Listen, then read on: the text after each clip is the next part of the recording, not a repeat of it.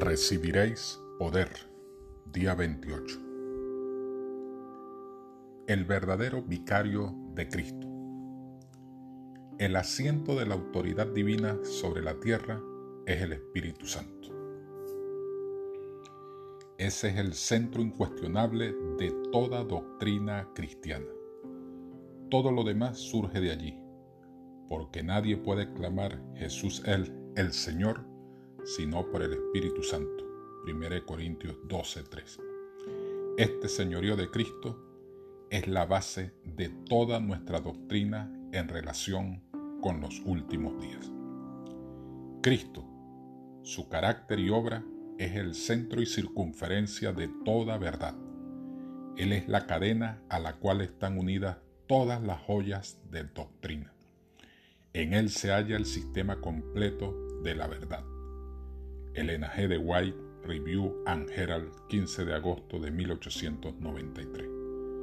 Cristo para esto murió, resucitó y volvió a vivir, para ser el Señor así de los muertos como de los que viven.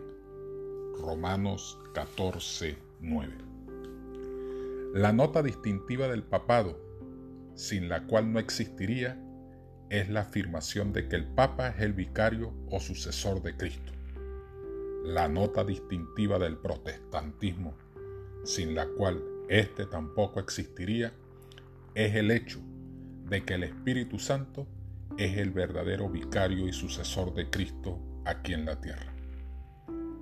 La dependencia de organizaciones y dirigentes o de sabiduría terrenal significa poner lo humano en lugar de lo divino y en consecuencia es adoptar el principio del catolicismo romano.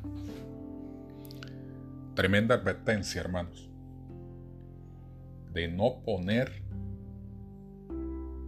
a nadie por encima del lugar de Cristo en la tierra, que es el Espíritu Santo. Aún si no somos católicos, eh, romanos, pero llegamos a poner cualquier organización por encima del Espíritu Santo o la sabiduría humana, estaríamos cayendo en el mismo error de los católicos. Así que dependamos absolutamente del Espíritu Santo.